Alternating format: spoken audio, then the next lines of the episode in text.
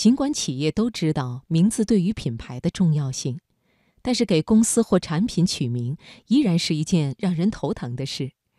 接下来职场分享送给你贝小荣的文章：宜家产品的名字为什么都那么古怪？选自《三联生活周刊》。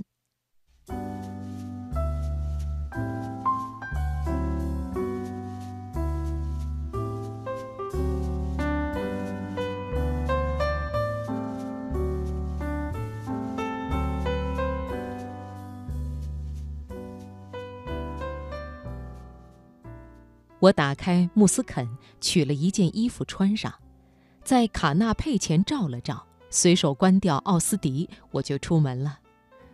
如果这么说话，是不是所有人都会一头雾水？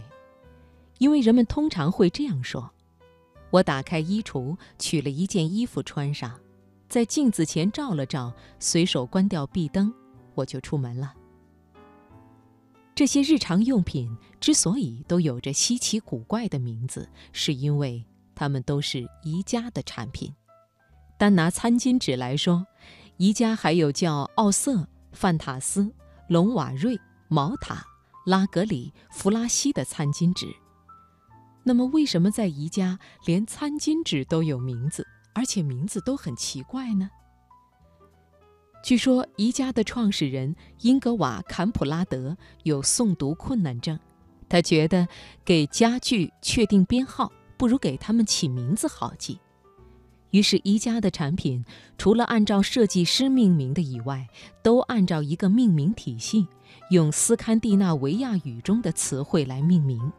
然后，为了保持这些名字的瑞典风味，在世界各地的店里都按照读音来翻译这些名字。比如，书架都是男孩的名字或者职业名称，椅子都是男性的名字，窗帘是女性的名字，厨房用品是语法词汇，儿童用品是哺乳动物、鸟类，床上用品是花和植物的名字。餐桌和椅子是芬兰地名。据说宜家专门有一个小组负责给家具起名字。二零一零年，这家公司已经有九千五百种商品，每年还会新增加三千种，所以这个小组要格外小心，不要把名字弄重了，还要检查一下在其他语言中是否有不好的意思。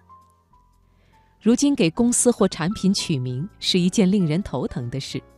一位正在创业的朋友说：“现在互联网公司太多，水果、坚果的名字几乎都已经被用完了。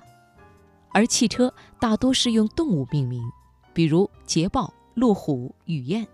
保时捷有款车叫卡宴，首字母大写时，它的意思是卡宴，是法属圭纳亚的首府，又译作开云；首字母不大写时，它的意思就是红辣椒。”如今创业的人越来越多，于是有人也发现了另一个商机，那就是开起名公司。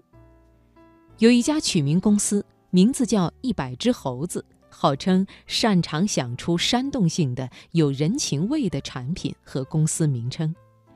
据说这家公司名字的来历是源于那个著名的思想实验：让一百只猴子打字，最终他们能写出一部莎士比亚悲剧。或者想出一个名字，而取名公司的要价看上去也高得惊人。《纽约时报》说，公司一般要付三千到七万五千美元，而制药公司给一种药起名字，可能要花费两百多万美元，因为药物的名字尤其不能跟其他药物混淆。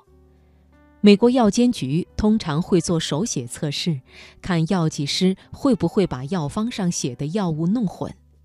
而取名公司之所以要价高，还因为他们需要做出很多研究，以便了解产品的特点，并向语言学家咨询。每一个项目会给出多达六千五百个备选。大的取名公司。每年都会承接四十到五十个项目，小的也会承接十五到二十个。当然，每个项目只有一个名字会被选用，余下的自然也不会被浪费。公司会分类存储，可以再利用。纽约客曾经有一篇文章报道了一家起名公司，据说黑莓、英特尔的奔腾、苹果的 PowerBook 都是这家公司的作品。语言学家说，字母 B 的读音是所有语言中最可靠的，不管你是在伦敦、巴黎还是纽约。据此，这家公司建议黑莓 BlackBerry 中的字母 B 都要大写。文章说。并不是所有成功的品牌名称都是专业人士给的。Google 改自 Google 一词，可口可乐是该公司的一位会计取的。但是这样的偶得已经越来越罕见。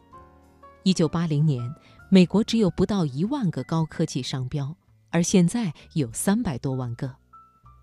在工业革命时期，公司用所有者家族的名字来激发消费者的信心。辛格家族造缝纫机，富勒造刷子，胡佛造吸尘器。二战之后，当同类商品大爆发时，相互竞争的公司越来越需要有想象力的名称。一九五七年，汽车公司老板福特曾经邀请诗人玛丽安·摩尔给他的汽车取名字，摩尔列了一些很不商业化的名字，都没有被采纳。最后用了福特的儿子埃德塞尔的名字来命名一款汽车，结果销量惨淡。直到上世纪八十年代初，出现了专业的起名公司。取名专家认为，成功的名称有一些共同之处：首先要简短，其次大都遵循辅音、元音、辅音的模式，因为这样的模式最容易读。婴儿最先学到的就是这种字母组合，当然，读音是否好听也很重要。当然，并不是所有人都相信品牌名称的力量。哥伦比亚商学院教授贝恩德施密特就认为，当一种商品上市时，它的名字只是几百亿推广活动的一部分。亚马逊如果叫尼罗，会不会一样成功？